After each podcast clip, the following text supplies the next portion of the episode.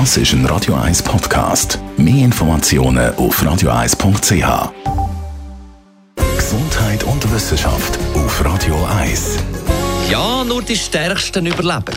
Nein, sagt jetzt da eine neue Studie von der University of Kansas, wie sich da, wer faul ist, lebt länger, haben Wissenschaftler herausgefunden. Die Spezies, die am wenigsten Energie verbraucht, hat im Laufe der Evolution einen Vorteil, heisst es da weiter. Und da wären wir eben auch beim Aber.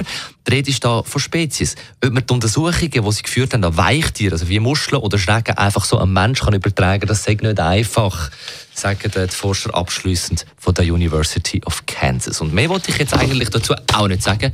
Ich bin zu faul.